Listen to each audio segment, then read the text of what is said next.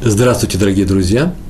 Начинаем нашу очередную передачу, урок, урок-лекцию э, на тему «Мягкое замечание». Из, э, все, наши, все наши лекции из цикла э, «Еврейское поведение». Мягкое замечание, у меня, знаете, это мой перевод этих слов. Замечание, тохаха, которое делает человек в любви к, к тому, кому он это замечание делает. Это моя любимая тема замечания – надо сказать, наверное, потому, что я по своей природе человек, который всегда и в детстве, и в взрослые годы, всегда и везде Э, всех учил, поучал, делал замечания, приставал ко всем. Я очень страдал, вокруг, вокруг меня многие люди страдали, э, многие меня любили, но некоторым людям это качество не нравилось. Я сам получал очень много неприятностей в своей жизни, когда я встретил Тору наконец-таки, а мне очень понравилось. Но когда я пришел на первый урок Мусара, и когда я увидел, что все оказывается можно во мне починить, я начал чинить это в себе. И вдруг я увидел, что это работает, э, действует. И если кто-то придет и однажды скажет, послушайте, Ребруван, э, не очень получается э, практически ваши советы, э, жизнь намного сложнее, я вам скажу, я верю вам, ваша жизнь намного сложнее, но мне удалось кое-что в себе улучшить, не все у себя, так не получилось у меня, но это работает. Попробуйте, и вы увидите, что это работает. Сегодня лекция, урок про замечание. Имеется в виду искусство, искусство именно искусство, умение делать замечания. Почему мягкое? Потому что других замечаний в адрес других людей надо стараться вообще э, э, не делать, остерегаться. Да и мягкие это надо делать э, с умом, стараться не делать их. Почему? Потому что мы же не любим, когда нам делают замечания, выговоры, Кас поучает, наставляет, читает нам нотации за те якобы проступки, которые мы совершили. Мы же ничего абсолютно, мы ничего, абсолютно ничего плохого не делаем, неверно? Верно? А раз так, то и другим, э, э, другим людям мы не должны произносить без нужды, и в стране необходимости никаких замечаний, никаких нотаций, э, читать им э, проповеди, наставления и так далее. Почему? Потому что, как известное правило работает, мы это правило очень хорошо знаем, это лейтмотив всех, всего нашего цикла, всех наших уроков. Никогда не делай другому то, что ты не хочешь, чтобы делали тебе. Мы не хотим, чтобы нас поучали в ненужный, в ненужный момент нашей жизни. И поэтому нам запрещается поучать других людей. И тем не менее, без замечания не обойдись. Об этом написано в самой Торе. Это было такое краткое вступление. Э, в недельном разделе Войца, в недельном разделе книги Берешит – который вот сейчас на этой неделе читается по всему еврейскому миру, в книге Берешит, 29 глава, посмотрите, там 4, 4 5 стихи, там написано, э, там идет сцена, сцена, когда пришел Яков, э, наш прадед Яков, еще будучи молодым, молодым, убегал он от гнева Исава, и после сцены с лестницей Яковой, Якова, Сулам Яков, где Всевышний обещал ему помощь, о том, что я вся буду с тобой и так далее, он обещал ему отдавать десятину и так далее.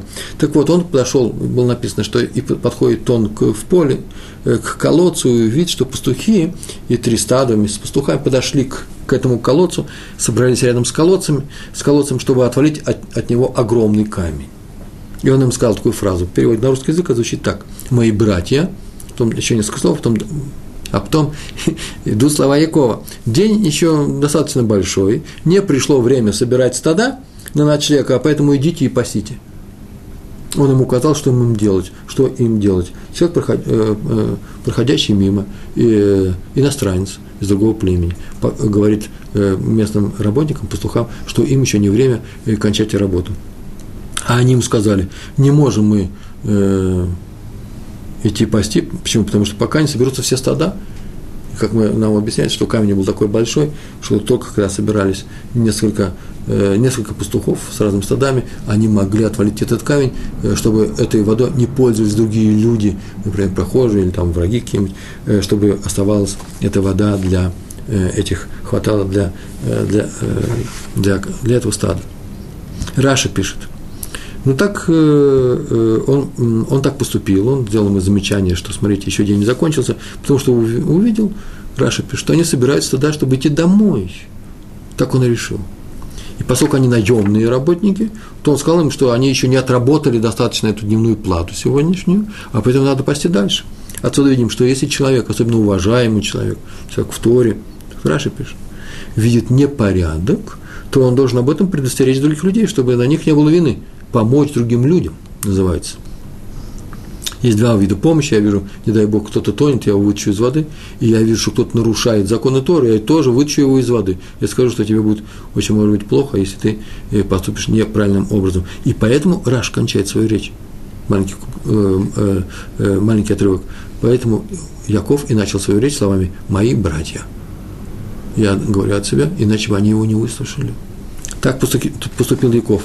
Так, между прочим, поступил и Моше, когда увидел, что сейчас э, собрались два еврея и собираются драться, и он подошел к ним, это не его дело, подошел к ним и сказал одному из них, злодей, зачем ты его хочешь ударить? Он остановил его от э, проступка. Ведь они вмешивались в какие-то дела. И с другой стороны, мы знаем, что э, Тора сама говорила, сама говорит, не проходи мимо проступков, нарушений – потому что как бы вина тех людей, которые сейчас собираются сделать какой-то проступок, не была, не стала твоей виной. Как это, как это слова понимать? Но сначала я расскажу историю про великого мудреца, на самом деле великого, которого звали Мальбим.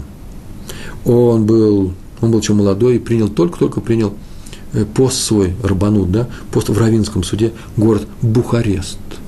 Это было в, э, в, прошлое, в прошлое время он провел пришел совсем молодой раввин, и первой молитвой была его, он был Шалих Цибур, он был, вел общественную э, молитву, э, в, вечером э, в субботу не говорят, не повторяют молитву, но он был ответственным молодой раввин. Я все это провел, потом была сеуда, и после своей сеуды, сеуда – это трапе, трапеза, субботняя трапеза, вечерняя, он прошелся по городу, по центру города, по центру еврейского квартала этого города, чтобы посмотреть в город, который он совсем на днях только прибыл. И он вдруг увидал, что один бедный еврей, видно по одежде, что очень бедный еврей, э, выходит на границе еврейского квартала, на границе с нееврейским кварталом, там была какая-то лавка, нееврейская лавка, питейное заведение. И туда этот еврей заходит, достает из кармана, видно, через большую витрину, Бухарест вообще европейский город, там были питейные заведения, даже с витринами были, как в Вене заходит и вся улицами, достает свои какие-то медные игрушки, несколько монет, кладет их на стойку и берет рюмку водки и выпивает. Это в субботу все происходит. Он ужасно расстроился и понял, что нужно начать свою равинскую деятельность в городе Бухаресте с какого-то хорошего дела, и в то же время что-то исправить. Видно, что, наверное, тут э, уровень соблюдения заповеди Торы – времена Мальбима, они уже были недостаточно большой высоте, так или иначе нужно что-то сделать. Этот еврей только что был на моей молитве. И сейчас он выходит и идет и выпивает водку в субботу за деньги. Ужас какой. Но обидеть это человека нельзя. И что сделал там Мальбим? Он поступил очень умно. И утренняя дроша, дроша – это речь, которую делает раввин перед э, своей общиной, э, после утренней э, молитвы, перед тем, как разойтись по домам и сказать кидуши и приступить к утренней трапезе, к утренней сегодня. И он сказал свою дрошу, и в этой дроше он рассказал как раз об этой истории. Как он рассказал? Он сказал всем им, разговор шел на индиш, что сегодня ночью, он так сказал, приснился мне сон. И в этом сне появились два ангела – которые подхватили меня за руки и отнесли на небо. Мы долетели на небо, а в, в этот момент там вершился суд э, над, над общиной города Бухарест. Там решали вопрос, как с ней поступать, что там и что делать. Там стояли большие весы. И подошел ангел, один ангел положил, подошел и положил на правую чашку этих весов большой мешок с деньгами – и было объявлено, что это деньги, которые сдали, собирали на цдаку евреи города Бухарест. Огромный, огромный мешок. И эта чашка тут же упала. А левая чашка, которая осталась сверху, это были заслуги, а это нарушение, она осталась висеть в воздухе. Подошел другой ангел и положил несколько медных грошиков, положил на эту чашку. И эта чашка начала опускаться. И все посмотрели на меня, я сказал, как это может быть? Несколько грошиков – а я отвечаю за общину Бухарест, у меня, знаете, он не случайный человек, я поэтому сюда и перенесли ангелы. Эти несколько грошков перетянули огромную чашу, с, не огромную чашу, а чашу с, э, с большой цдакой. А ему сказали, ну да, конечно же. Дело в том, что это не простые грошки. Эти грошки были сегодня отданы в субботу в питейном заведении за рюмку водки. Но ведь справа-то лежит большой мешок. И нет, Эти монеты были последними в доме. Там осталась голодающая семья. И ничего не было приготовлено к субботе из-за того, чтобы отец их отнес, чтобы выпить на них. Этот человек, какой-то человек в этой общине пропивает последние деньги. Когда? В субботу. И что теперь будет, спросил Равин. Так он рассказывает своей общине. А теперь будут большие неприятности евреям города Бухарест. А как их спасти? И тут один ангел сказал ему на ухо, ты знаешь, что сделал? Ты опускайся в город, пройдись там по синагогам, найди тфилин, который кто-то оставил, неважно, и возьми ремешок от этих тфилин, поднимайся к нам наверх. Мы сейчас незаметно привяжем к правой чаш, э, чашке весов, и этот тфилин, заслугу того, кто их накладывает, э, эта чашка задержит, и она не упадет. Он сказал, ну ничего не получится с тфилин, сегодня суббота. Нет тфилин, нет заслуги такой. Ну, ты совсем плохие дела, сказал ангел, заплакал. И на этих словах Мальбим заплакал. И с ним вся эта община заплакала. И что нам теперь делать? Сказал Раби. Спросили, Раби, что нам делать? И он сказал, я не знаю, что нам делать, но знаю только одно, что тот, кто так поступил, пускай он исправится, пускай он так больше не поступает. Это не что мы можем сделать. И говорят, что тот еврей, так написано в книжках, я не знаю, как проверили, больше никогда в питейное заведение не ходил даже по будням. Настолько его потрясли слезы всей общины. Вот это умение говорить, тухаха, выговор, замечание сделать, не обижая людей, это великое умение. И вообще есть правило, его нужно знать. Обидеть словами, да? Обидеть никогда не трудно, но всегда трудно не обидеть. То есть усилия не нужно делать для человека для того, чтобы он, э, э, чтобы он обиделся.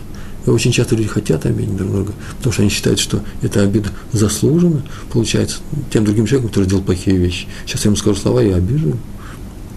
Так вот, это большая ошибка.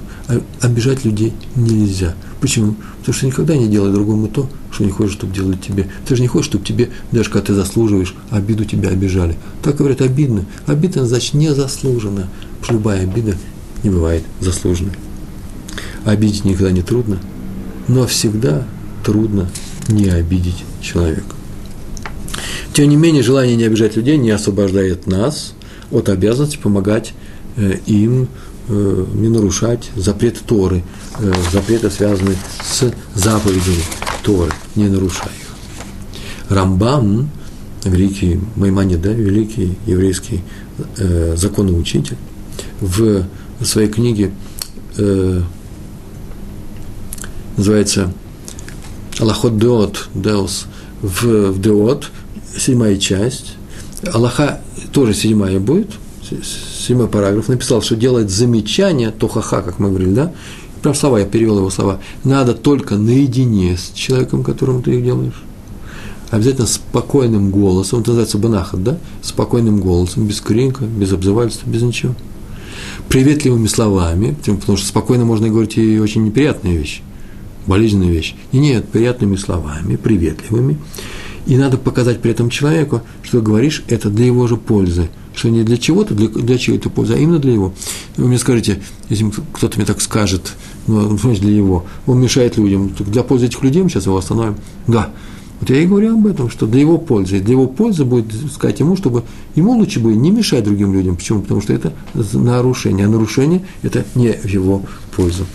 Э, великий ученый Анециев, э, Рав Берлин, да, в книге Аймак Давар написал, он отметил, ну это будет так звучать, что замечание нужно делать только в дружеской форме, будучи другом.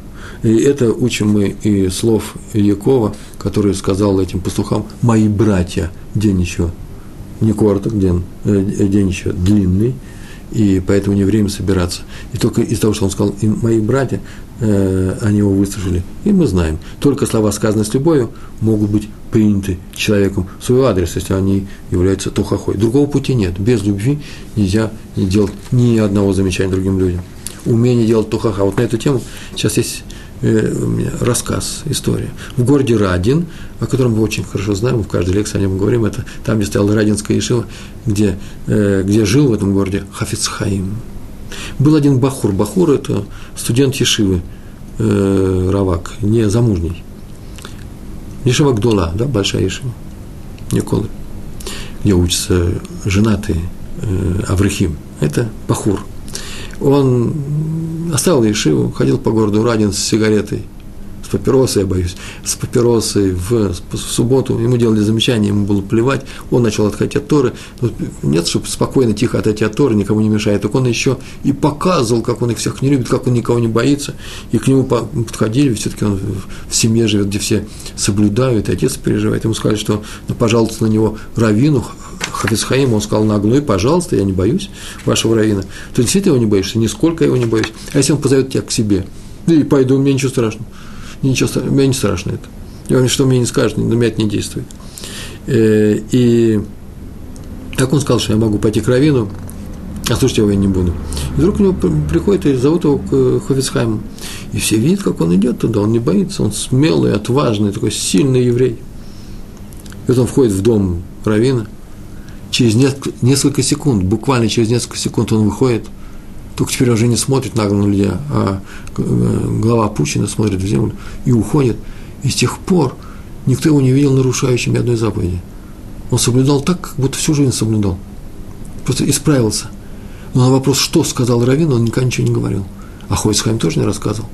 И эта история так и осталась неизвестной. Что сказал ему Хофисхайм там наедине в течение нескольких секунд – настолько исправил этого человека. Вот эту историю, которую я ему рассказываю, вообще эту историю очень любили рассказывать многие люди, и в, в 30-е годы рассказывал ее один известный Даршан. Даршан – это человек, который рассказывает э, беседы о Торе по субботам, утром в синагогах. Приехал из Европы, и в Нью-Йорке он ее рассказывал, эту историю.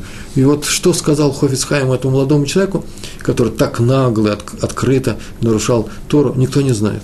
После чего кончил все это, еще, э, кончилась стиха, Дараша, еще люди не, не расходились, вдруг стал один человек, уже пожилой человек, говорит, я этот Бахур, я знаю, что он мне сказал. Подбежал к нему этот раввин, говорит, что, что, скажи, пожалуйста, просто ужасно любопытно, что он тебе сказал, как это можно в одну секунду перевернуть жизнь человека. И все остались и слушают. Этот Бахур, который соблюдает, Бахуром был, да, соблюдает, замечательно соблюдает, замечательная семья – так, оказывается, про него рассказывают эту историю. Говорю, да, это был я. И он сказал, что он ему сказал. Я вот вошел к Хофицхайму, он ко мне подошел, он был очень старый. Взял, он говорит, мои руки в свои руки, у него руки были очень горячие. Взял их, к, к своей груди прижал, смотрел на меня, старое лицо старого человека. Смотрите на его фотографии, на многих книгах есть фотографии. И вдруг он заплакал и говорит, Шабас, Шабас суббота. Все, что он сказал. Несколько слов. Суббота, суббота. И плакал. А слезы его падали на руки. И вот меня сейчас сейчас жжет мою руку слеза Хофицхайма. Всю жизнь я испытываю жар этой слезы. Так он его исправил. И он видал, что он его любит. Наверное, поэтому исправился. Это умение делать тохаха. Нечто, умение учить других людей – не читая им нотации, учим у Авраама, нашего праца. Он молился за людей из дома. Когда решил Всевышний уничтожить людей из дома, Авраам попросил у Вайса, там будет 50 праведников, Вайса там будет 45, 40, вы помните всю эту историю, и оказалось, что там никаких праведников нет, в принципе, осталась только семья Лота, Лот, еще условный праведник, его можно спасти, просто взять и спасти, но город из-за него не будет спасаться. Это очень интересная история, почему, зачем, что хотел Авраам, э, целый урок можно однажды этому тоже посвятить, что такое спасать э, праведниками, другой город, как праведники спасаем другой город. Нужно об этом тему поговорить. Но там, так или иначе, он однажды сказал, Авраам в самом начале сказал Всевышнему в своей молитве, неужели ты, о великий, уничтожишь город, если в его среде есть 50 праведников? И так было сказано, Бет Ир, Бетуха, там внутри, Бето Гаир, внутри города есть 50 праведников. Достаточно было сказать Баир в городе. Почему его среде? И отмечают – комментаторы, что было сказано в его среде, внутри города, вместо просто в городе. Они отмечают, что чтобы, что спасти город могут только те праведники, которые не просто там живут в городе, а которые живут, а только те, которые живут внутри города, с горожанами, влияют на них. Они в их среде, в среде города называется. Вот если там есть 50 таких праведников, которые влияют на них, а что такое, как они влияют? Тогда этот город может спасти, как они влияют? Они умеют с любовью говорить тохаха, выговор а именно наставление, читать нотации, именно выговор, делать замечания. С любовью они это умеют делать. Не все это умеют делать, а мы сейчас должны этому научиться. Это содержание, содержательная часть нашего урока. Значит, э, эти праведники живут с горожанами, чтобы уметь говорить с ними, отвращая их от плохих поступков, э, а это можно сделать только с любовью, и мы видим, что Авраам именно об этих людях э, им говорил – они видят, что ты их любишь, и только там могут они справиться. Все это, между прочим, написано в книге Залмана, Рава Залмина Сороцкина. Современная книга. Один раввин пожаловался Хафиз Хаиму, Хаиму, что он много лет ну, такое выражение, бичует в синагоге плохие нравы, в смысле ругает людей. Плохие нравы в нашей общине есть. И ничего не меняется. Я делаю им наставления, я с кафедры э, показываем плохие их дела, призываю к исправлению, никто не справляется уже много лет. Что делать? Хольцхаймер рассказал ему такой машаль. Машаль – это, значит, э, притча, басня, э, сказка такая, с которой видно, э, кое-что видно.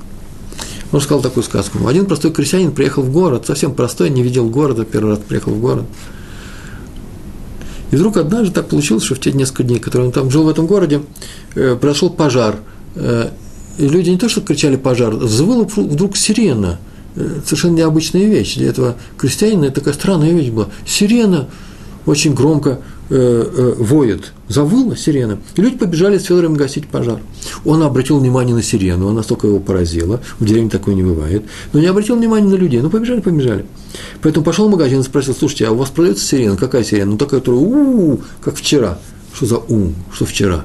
Ну, вчера был пожар, и тут завыла сирена. Помню? А, да, помним. Мы в таком-то районе, да, помним. Где достать такую сирену? Зачем? Она же гасит пожар.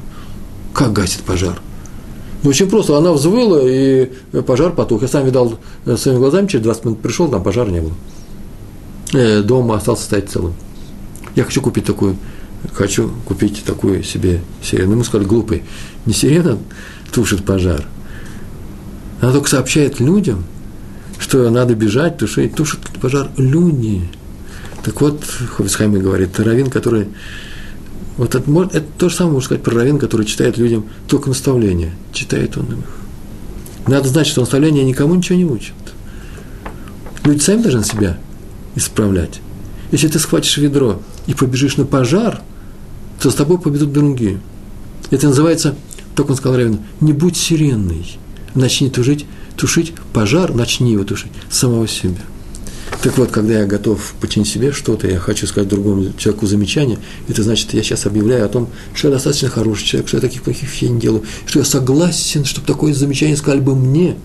Вы слышите, я готов, я должен люди почувствовать, если они не чувствуют, ничего не получится, я готов исправить себе э, какой-то плохой дело. Поэтому я предлагаю тебе тоже исправиться. Если этого нету, то запрещается открывать рот и не делать никакой тухаха. Об этом написал Раф Ильягу Дессер. Прямо это его слова. Только то, что выходит из сердца, входит в сердце, остальные слова напрасны. Это так он написал в э, э Михтав Меильяу, э, в третьей, в третьей части, третья глава его книги. А Гаон Мелиса, это называется великий человек из города Лисы, Раби Яков Люберман, произносит его фамилию как Луберман, я боюсь, что он был Люберман, однажды он оказался на одном постоялом дворе. Э, придорожная, придорожная гостиница, э, не самая дорогая. И туда же в это же время пришел резник из соседнего города. Здесь же был сада. Здесь же была не лавка, а трактир, такой ресторан при этой гостинице, где за деньги люди покупали еду, проходящий, все было кошерно. И вот пришел резник, его позвал, наверное, владелец этого постоялого двора, Э, резник такой большой, сильный человек с своими инструментами. И для того, чтобы сделать зарез быка, скажем, быка зарез. Откуда я знаю, что быка, потому что о нем не говорится, потому что в конце окажется, что быка.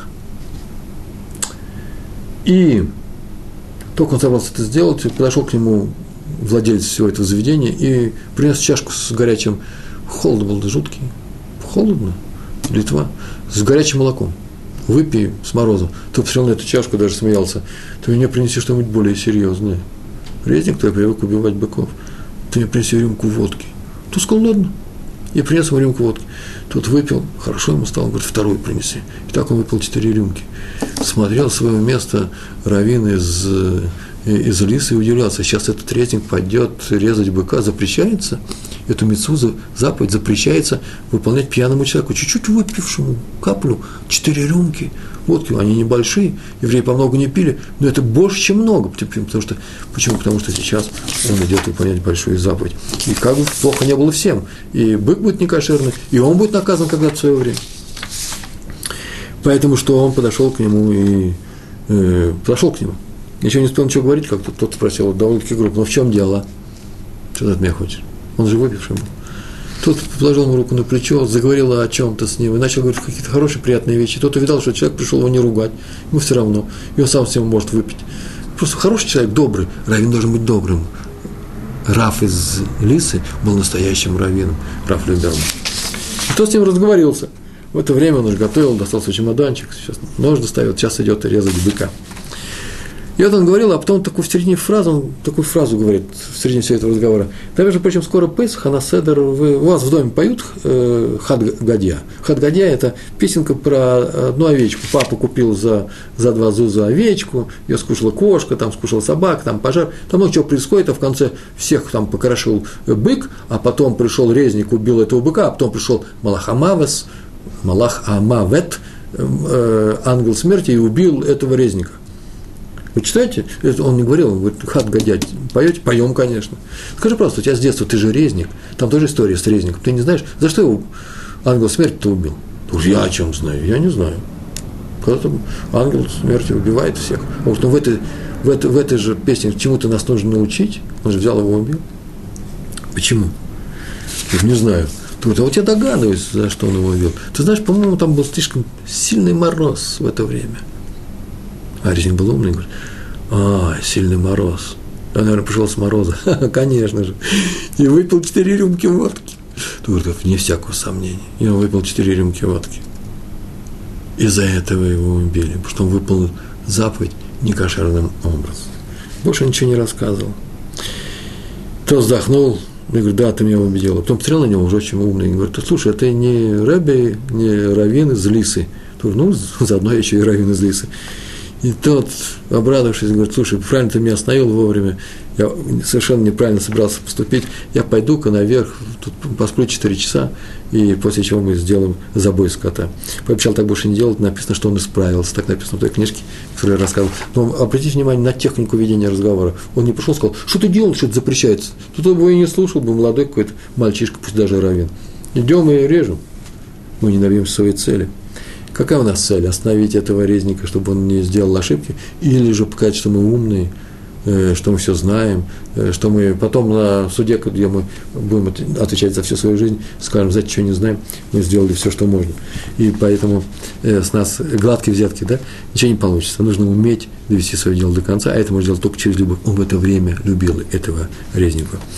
Тогда как увещевать других людей? Такой вопрос у нас возникает.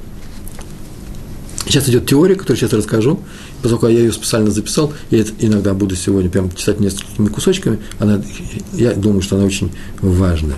Как э, делать увещевание другим людям? С одной стороны, мимо заповеди нельзя проходить, это приказ это тоже заповедь. А с другой стороны, э, это с одной стороны, а с другой стороны, оказывается, что нужно выполнять ряд условий, чтобы твоего замечания было принято. Кем? Тем человеком, который, э, которым ты это замечание э, делаешь, принято на небе, чтобы оно не было засчитано за мной за веру, за нарушение заповеди любить ближнего своего.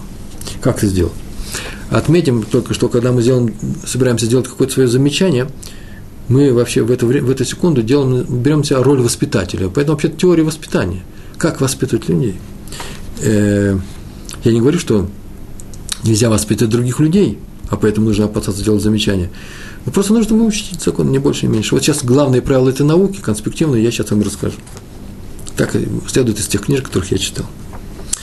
Так вот, когда человек склонен сделать замечание другому человеку, когда он решил сделать это замечание, то тогда он видит, что он поступил неправильно. Сейчас нужно его поправить. Или собирается поступить неправильно. Э, вот поэтому рассмотрим первый случай. Знаете, какой? Поступок уже совершен. Схема, сама схема, работает очень просто. Первый пункт.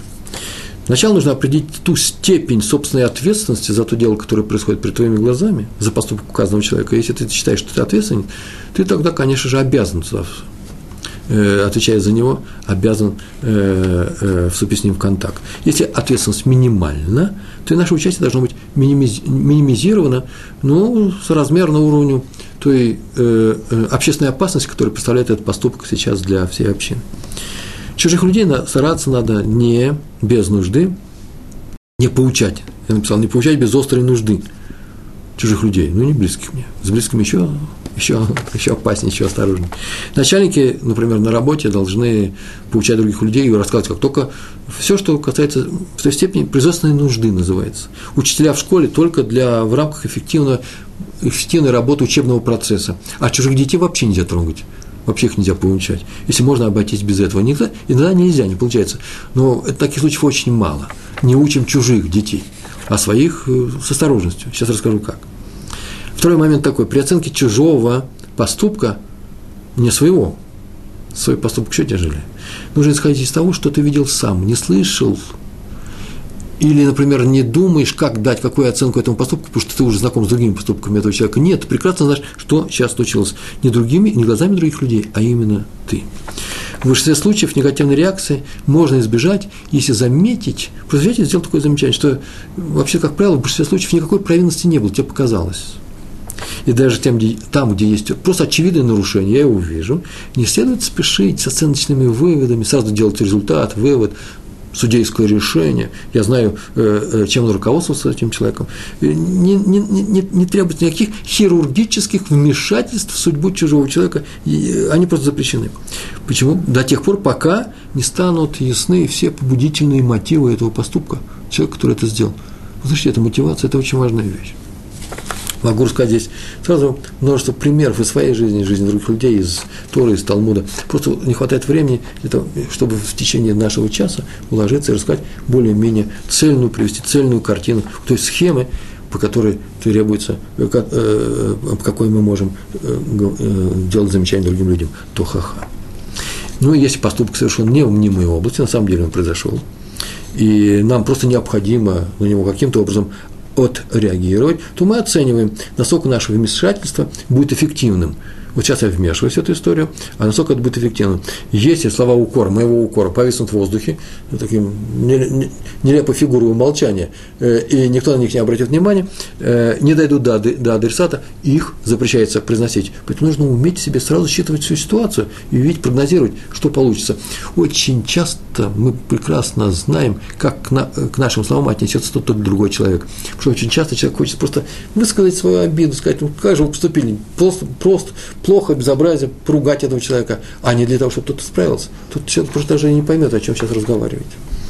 По крайней мере, заходя в автобус, когда я вижу, что кто-то сидит, положив ноги на сиденье, если я беспокоюсь, о чем я должен беспокоиться, чтобы сделать ему замечание? Вы знаете, что это очень некрасиво, все самые согласны, но делать, делать замечание более некрасивую вещь, чем сидеть, положив ноги на сиденье. Такой маленький пример. Если мы жалуемся на другого человека, учителю, родителю, начальнику, милиционеру, членам суда в Гааге, если мы жалуемся на него, то жалобе нельзя давать ход, продвижение, вообще лучше не жаловаться, если инстанция, к которой мы обращаемся, обладает несколькими свойствами. Первое, не является авторитетом в глазах этого человека. Жаловаться отцу, матери на то, что сын себя плохо ведет, а мать сама, это называется расстроить мать, она ничего не может сделать, а поэтому запрещается делать. Если я скажу, пускай знает, а это жестокость, а жестокость запрещена. Второе. Если это организация, инстанция, Гагский суд, родители, да, учитель отреагирует на этот поступок неадекватно, а на это можно увидеть, например, наказав его в степени, превышающей меру его проступка, то этого нельзя делать. Если действия этого органа, этой инстанции приведут к усугублению ситуации, например, молодой человек э, еще более озлобится, то тоже не нужно этого делать. Замечание, если его можно избежать, если замечание, если нельзя избежать, которое нельзя избежать, нужно делать, если уж по необходимости делать замечание другому человеку, только наедине, то, о чем написал Рамбам. Ни в коем случае не позорь его перед другими. Простое правило, правило. Согласен с что простое. Но то же самое сделайте с вашими детьми. Если вы хотите сделать замечание своему ребенку, не при маме, не при других братьях и сестрах, тем более не при других людях. Это правило тотальное. Оно связано со всем. Если вы хотите сделать замечание классу, значит классу но не, на, э, не в присутствии другого класса. если хотите сделать замечание двум э, немножко плохо себя ведущих э, э, э, своим сыновьям, то значит при этих им и нужно сделать замечание. Им двоим можно, но третьего не зовите сюда. Еще один важный пункт. Следствие, между прочим, из этого для случая с детьми. Очень непростое, э, непростое следствие, очень серьезное. Отец, если высказывает упрек в адрес э, своего ребенка, то старается это сделать не перед мамой, мы часто говорили, не перед сестрами, братьями, соседями, директором школы. Директор ругает вашего сына, не подакивайте директора и не ругайте его э, при директоре, а он еще и дома себя плохо ведет. Это называется усугубить ситуацию, сделать хуже. И мы добьемся еще худшего результата. Поэтому нельзя ничего этого делать. Э, и еще, если кто-то один из родителей взялся за роль прокурора, то второй не играет роль сопрокурора, иначе можно просто переломить хребет ребенку. Нельзя это делать, весь мир против него.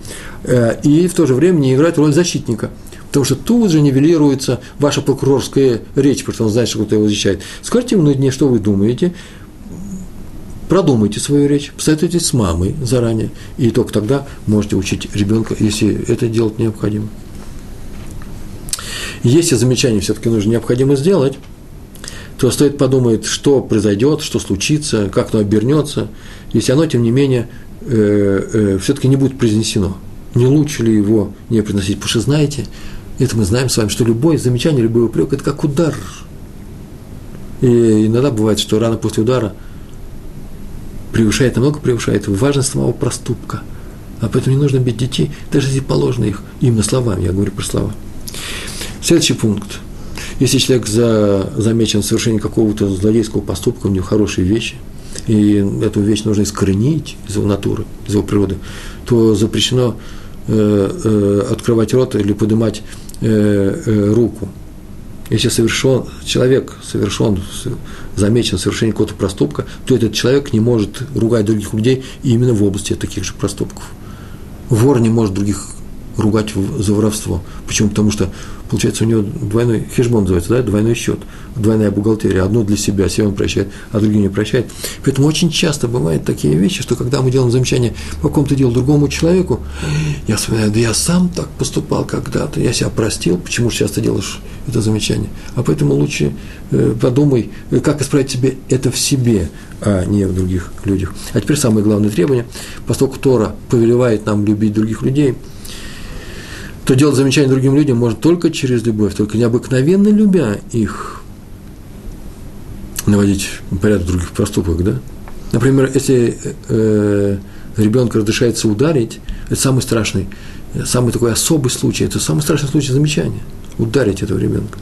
Только можно сделать, и вы знаете, что без этого нельзя обойтись, если вы уверены. Если вы даже знаете, что ему не будет очень-то и больно, просто обидно. Ну, сейчас мы так сделаем, чтобы ему было обидно. Если тот, кто наказывает его родительским ударом, родитель в это время не плачет, то он жестокий человек. Тот, кто ударил ребенка, может сыграть гнев, но нельзя гневаться, и должен быть плакать, должен плакать не меньше, чем этот ребенок в эту секунду. И тогда это будет принято, и на ней будет принято, этим ребенком принято, потому что он должен видеть, что папа меня любит. Что же я такое сделал, что даже папа меня ударил? Я видел, папа готов был расплакаться. А все остальное следствие из этого, из этого многопунктное правило, которое сейчас я перечислил, все это остальное следствие. Несколько следствий я вам прочитаю. Первое. Нельзя верить ничьим словам негативного э, оценочного свойства о чужих проступках. Вот тот плохо себя ведет. Почему? Их можно иногда принять во внимание, но нельзя, э, если есть опасения серьезных последствий. Э, но и тогда э, нужно реагировать к этому, э, нужно реагировать сам щадящим и любящим образом. Если у нас нет любви к, к нашему окружению, значит вообще мы не можем взять на себя роль учителей в этом окружении. Поступаем так, как, как хотели бы, чтобы поступали с нами, если мы оказались в такой ситуации. Мне кто-то говорит, ну, извините, вот прям простой, простая вещь, кто-то что-то украл, я же не ворую, сейчас мы его накажем как вора. Ну, во-первых, я не знаю, не воруем ли мы. Это во-первых. Во-вторых, еще нужно изучить вопрос, почему этот человек ворует. Еще не знать, что ему, например, нечего кушать, а может быть и нечего кушать. А нечего кушать, может быть, и я возьму. Я вообще-то уверен, я просто знаю, такой опыт в моей жизни, что тот, кто других ругает за воровство, и сам способен на воровство. Вы все приехали из той страны, в которой спокойно берут чужое. Что же теперь хотите? Если вы так говорите, а я хочу, чтобы ребенок не воровал в нашей семье, а, у нас называется, можем делать с лохами, что хотим, а у пахана нельзя, это же банда получается. Если мы разрешаем воровать у других, мы же воруем у других. Я, у меня, знаете, взял э, крайний случай воровством, я знаю, что здесь культурные люди сидят, воспитанные, цивилизованные евреи, никто из нас ничего не ворует. Хотя в Талмуде написано о том, что уклониться, воздержаться от полностью быть чистым от воровства очень трудно. Это одна из самых трудных э, заповедей. А поэтому будем э, щадящими с другими людьми, которые э, совершают этот проступок. И следующее следствие. Никогда не ведем себя как грозные судьи, как грозные прокуроры – как гроза нравов. Если наша задача всего лишь защитить собственный покой. Ну, нам хочется, чтобы нам было спокойно, э, поберечь наши нервы, удобства. Особенно с детьми это важно. Приходит э, мама с, домой, с работы, требует тишины и просит, я, э, кричит на детей. Я спрашиваю, почему мы это сейчас делаем, почему нам нужно кричать на наших детей. И мне эта женщина может ответить на уроке. Она сама привела этот пример прямо на уроке. Она говорит, ну как же, я же не хочу их выучить эгоистами, я хочу, чтобы они беспокоились о чужом покое. О, мы об чужом покое беспокоимся. Я боюсь, мы беспокоимся сейчас о своем покое.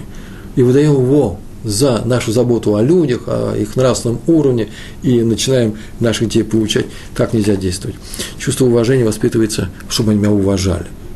Уважать свою маму, которая пришла с работы. Уваж... Чувство уважения воспитывается не окриками, не криками, а собственным примером. Как Авраам Авину учил других людей. Он не говорил, не делайте того-то, не делайте этого. Он мог так говорить.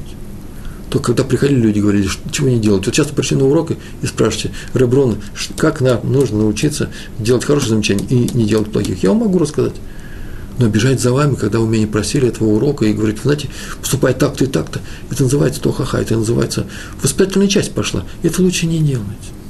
Не приставать э, к людям, если вы видите, что можно, что это не тот случай, когда Тора требует, говорит, сделай ему замечание. Если это можно сделать, ни в коем случае нельзя делать нужно предоставить людям спокойно существовать и не мешать им э, своими советами, своей, своими нотациями. И вообще борьба за собственный авторитет, чтобы они видели, что я серьезный человек, что я знаю, как себя вести, я хороший, а вы плохие. Так вот, э, это совершенно недопустимо. Нет такой вещи, как авторитет.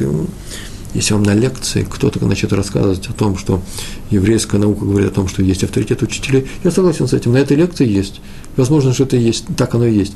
У нас на нашей лекции такой, э, такой контекст нашей лекции предполагает совсем другой формат, а именно э, мы боимся из авторитета сделать тоталитарное такое правление, что ли, подавлять, подавлять других людей авторитетом. Жуткая вещь. Авторитет, завоевать авторитет нельзя в результате завоевания борьбы с другими людьми.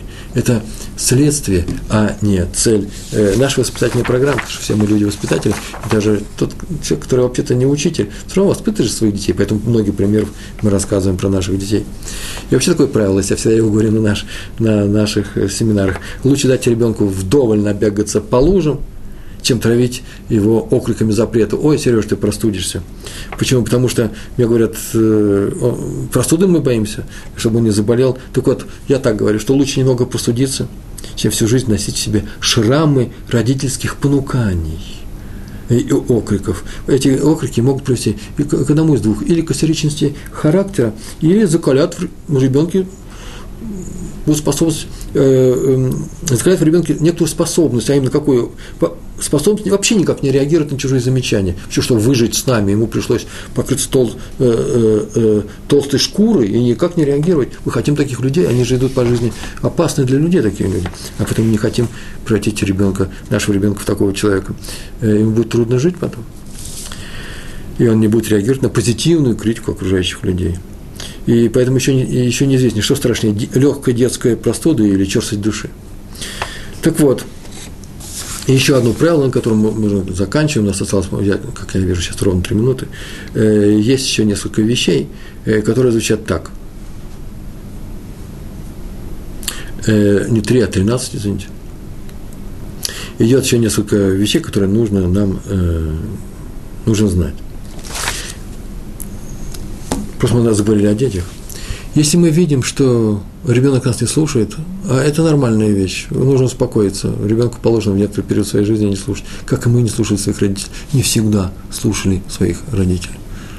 И мы хотим не потерять вот эту атмосферу праздника и взаимной любви в нашей, в нашей семье. То лучше, конечно, ребенку никак не угрожать. Что такое угроза? Если не соберешь эти игрушки, то сейчас, ну, я не знаю, мы, я тебе мультфильмы не буду показывать. Или завтра мы с тобой не идем в кафе, как, я тебе обещал на прошлой неделе, что завтра в, во вторник, день приближается, мы с тобой пойдем в кафе и будем кушать мороженое.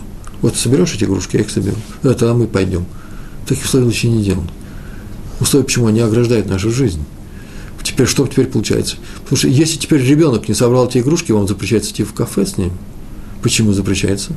Потому что если вы с ним один раз так поступите, угрожали, а теперь, а теперь вы его любите. И поэтому простили его второй раз. В следующий раз он никак даже не слушает, не будет реагировать на ваши, на, э, на ваши угрозы и на ваши условия, если то. Почему? Вы хотите, э, чтобы ваши слова были значимы для ребенка, поэтому теперь хотите или не хотите, надо реализовать свои условия. Но при этом нужно плакать, конечно. Плакать как ребенок. Я хочу пойти с тобой в это кафе. Ничего не получается. Иначе они теряют значимость свою. Э, иногда ребенка, кстати, можно и простить. Вы знаете, ну ладно, хорошо. Нельзя стать железным. Вот Равин Пятигорский вчера нам сказал, что раз ты не собрал игрушки, завтра в кафе не идем. Иногда можно и отступить от этого правила, не делать только это всегда. Почему? Ну, покажите ребенку, что это прощение удается вам с явным трудом. Очень трудно вам это сделать. Ну, ладно, хорошо, вот я вижу, ты стараешься. Ну, один раз мы поступим. Ой, мне даже самому так хочется пойти в кафе с тобой. Я так мечтал об этом всю неделю. Говорит мама своему ребенку. И вы видите, ребенок будет брать эти э, э, игрушки. Я ездил свое время э, от организации ШУ по разным городам Израиля, и там давала лекции – и в конце лекции идут вопросы и ответы. Там обязательно лекция про воспитание. Сейчас я просто э, конспективно пробежался по главным э, моман, моментам этой лекции. Обязательно идут вопросы. А на этих вопросах обязательно задают э, люди, э, описывают ситуации, которые у них происходят в доме. По-моему, я однажды даже на одной из своих видеолекций уже рассказал эту историю. Она настолько конкретная и хорошо звучит, оформлена, что там сразу много свойств э, э, можно узнать свойств, а именно свойств Торы. Как, как Тора говорит нам, как нужно поступать с детьми в некоторых ситуациях. Мама говорит, рассказывает, что приходит на усталая с работы, и сидят две девочки, помню, я рассказал, по-моему, месяц назад – и э, две девочки, одна играет в компьютер, другая читает книжки, а здесь не мытый, ворох не мытой посуды, крана не видно. А они договорились о том, что они будут мыть. И она ужасно расстроена, конечно же, сказала в сердцах, все же думала о них, и э, как заставить их мыть посуду. А, она не знает, это же из раза в раз повторяется. А теперь Раф Пятигорский, Рэб Руван, скажите, что это предел? Какой совет я могу дать? Как у нас дома, я сейчас не буду рассказывать, какой я хороший, не буду это рассказывать. Это не, не самый хороший способ преподавания. Я стараюсь быть хорошим, я просто знаю теорию. И когда в доме у нас э, после э, субботней трапезы все остается на, на столе, я знаю, сейчас придут к нам э, гости, мои друзья сейчас будем учить гемару, я знаю, когда он придет, мой друг, тоже все уберут со стола. Но я хочу, чтобы это было убрано заранее. И когда мама попросит девочек, давайте собирать, мама что-то начнет собирать со стола, я встану молча и начну собирать эти вещи и носить их. Папа собирает многодетный, чтобы были все здоровые э, семье, собирает э, посуду со стола. И обязательно кто-нибудь подбежит ко мне и начинает свое собирать. Я постараюсь ни слова им не сказать. А что вы сидите? Что вы расселись? Вы кушали, а я, папа, я усталый человек, я уже старый человек. Дедушка собирает со стола посуду. Ни слова не скажу. Тора запрещает. Учим только своим примером. Так что мне делать, Реброван? Да очень просто. Я вхожу домой, немытая посуда – если мытая посуду, праздник. Что случилось? Но пока еще у нас не праздник. Праздник нужно готовиться. Сейчас мы готовим этот праздник. Я захожу домой. Сидят мои любимые девочки. Это свет моей жизни. Одно я подарил компьютер. Это же непростая вещь. Это стоит много денег. Я подарил компьютер, чтобы она там училась, чтобы он там играл в какие-то игры. И она играет. Понравилось. Мой подарок сыграл. Вторая девочка сидит и читает книжку. Сидит и читает. Она любит книжки читать. Как хорошо, это же праздник, это же, это же песня, как сейчас многие говорят. Какая песня? Девочка не, с подругами ходит по улицам, всякое бывает на, э, на улице, даже в Израиле, все что угодно. А сидит дома и читает книжку. Счастье какое. Подойдите к ней, погладьте по голове, по головке, поцелуйте, и спросите, Мирим, скажи, пожалуйста, что ты сейчас читаешь? Она же вам с удовольствием расскажет. Да нет, она сейчас не расскажет, потому что у нее сейчас сейчас с Мэтах самое, самое там что-то происходит. Потом он нам все это перескажет. Улыбайтесь на нее, смотрите, любите ее. Подойти к другой девочке. Только хорошо. Я знаю, что мы усталые пришли с работы. Очень усталые. С ног валимся. Идем на кухню, моем посуду. Попробуйте это сделать, вы не вырастите эгоистов этих девочек. Почему? Потому что рано или поздно подбегут и скажут, мама, которая нас любит, а любовь всегда, всегда возбуждает ответную любовь. Они подбегут и скажут, мама нас любит, а мы ей не помогаем, мы обязательно поможем. Хотя там очень большое напряжение в этой книжке и в этом компьютере. Но они это будут делать заранее. И вы увидите, они вырастут там людьми, а чуть не хуже, чем мы. Между прочим, я даже не задаю такой вопрос. А мы в свое время мыли посуду в нашем доме. У нас с мамой никаких, на этой почве с родителями не было никаких э, столкновений. Все ли мы делали по дому, как э, хотим, чтобы наши дети делали. И один из последних пунктов – в чужую жизнь без спроса вмешиваться запрещается. Что это означает? Это означает, что любое вмешательство – любое замечание – это есть вмешательство в чужую жизнь. Я вам даю оценку э, человеку, как себя вести. И часто очень ничего плохого он не сделал, но просто он ведет себя не так, как я. И, предположим, я даже даю ему оценку вслух, я могу, что не следовало бы это сделать. Э, это не потому, что я хочу показать, что я лучше, а это вообще запрещается. Очень, много, очень часто так и люди многие поступают. И это нужно просто выбросить свои практики. Ой, смотрите, он соврал. Это означает, смотрите, а я какой хороший, а я не вру. Это голословное заявление. Лучше об этом вообще не говорить, лучше не врать и молчать об этом. Но э, любой, любое вмешательство в чужую жизнь не приветствуется. Между прочим, еврейский вариант этого правила, я сейчас его просто э, прочитаю, он звучит еще более э, резче. Там просто э, советуется, не вмешивается, да? а тут он не вмешивается, не вмешивается в чужие дела без личного на то приглашения. Вас должны пригласить только если тебя настоятельно просят дать совет, поучение, нравоучение, почитай нам, пожалуйста, нотацию, вот тогда ты это можешь сделать. Мы, мы, мы помним, да, есть такие случаи, когда не надо никакого, просить, никакого разрешения. Человек явно делает нарушение, и лучше его предупредить, что это лучше не делать. Человек начал какое-то есть э, какое-то э, э, мясо э, в, в парке, я подхожу к нему, ты что, здесь вот купил, ты меня извини, это свинина. Ты не знал, что это не кошерное заведение. Ой, скажет он, я не знал. Или же я знаю, что этому человеку все равно. Значит, если я к нему подойду скажу, это свинина, скажу, ну и что? Ел и буду есть. Ну что вы добились своими словами? Его бы надо бы оставить, но э, э, э, хорошими, вот как мы говорили, хорошими словами, как мы приводили пример, любя, как объяснили тому резнику о том, что лучше бы пьяным не убивать быков. Быкет не любит, еврей это не любит, Всевышний это не любит, мы тоже это не любим. И ты сейчас не полюбишь, он сказал, он исправился. Нам же ведь не нужно Малахамавас, э, ангела смерти, который приходит и нас исправляет уже совсем, совсем другим способом. Так вот, э, если только человек нас пригласил, и, но при этом нужно тоже э, э, соблюдать три пункта, очень важно. Тебе на самом деле есть что сказать другому человеку.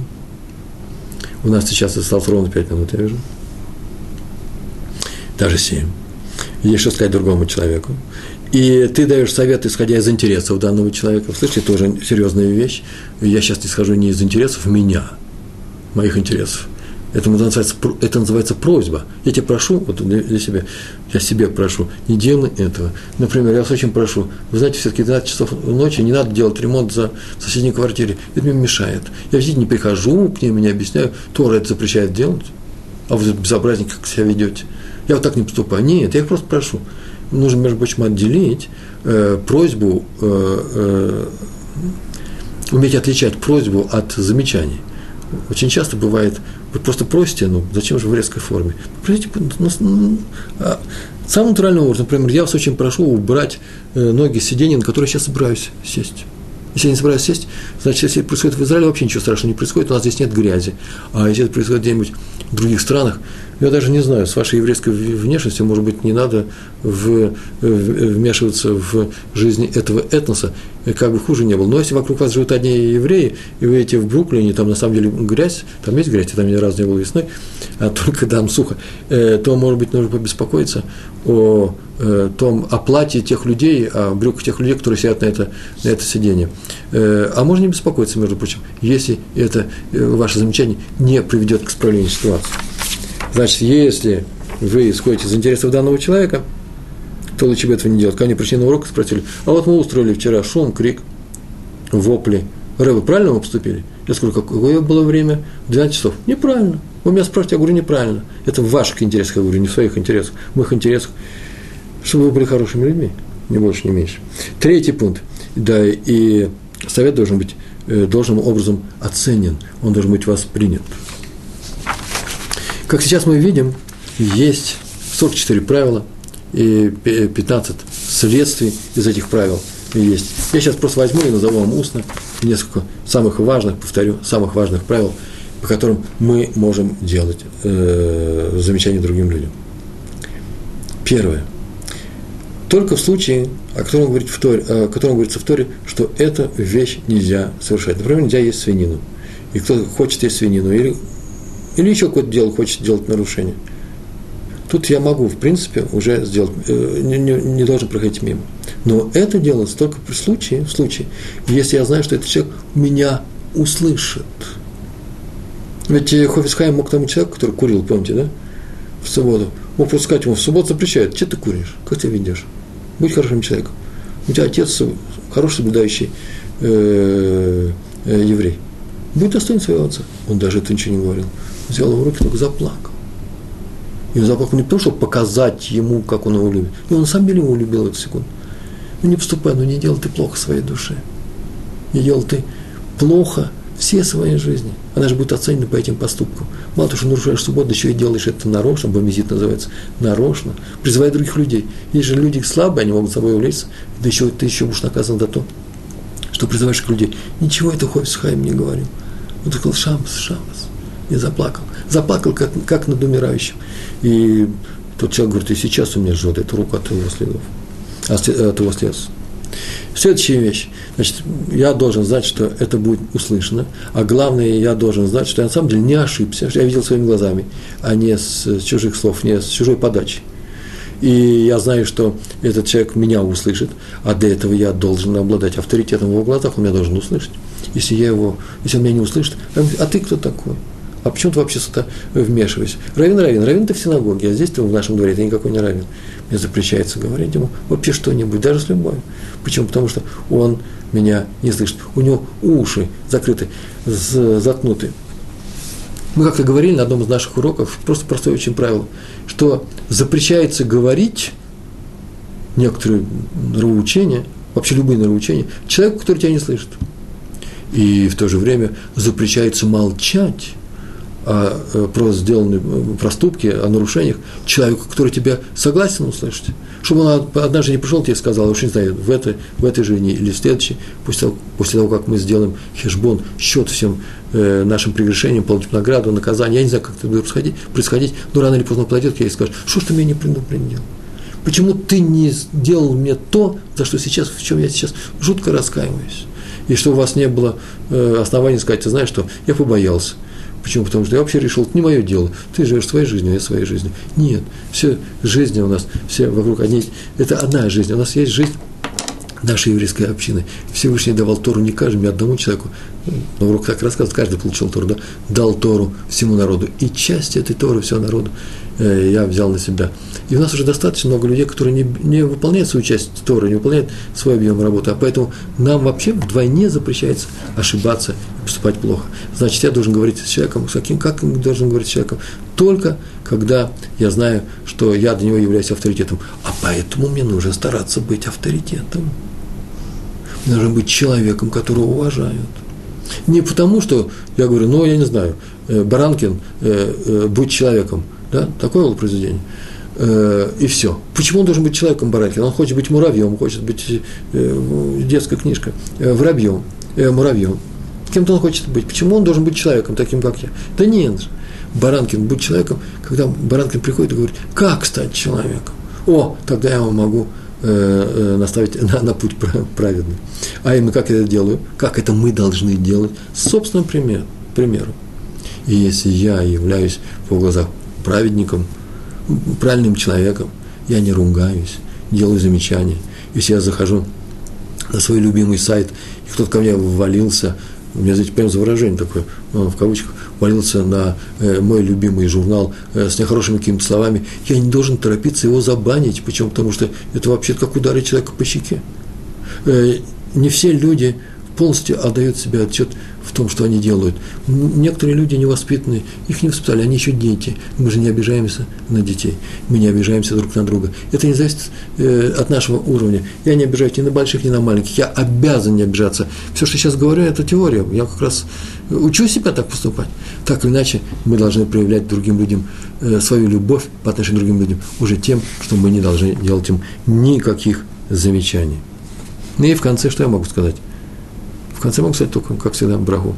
Учтите Тору, будьте хорошими, праведными людьми, любите людей, и тогда Всевышний воздаст всем нам, и вам в том числе, своей любовью. Большое спасибо, всего хорошего, успехов, шалом.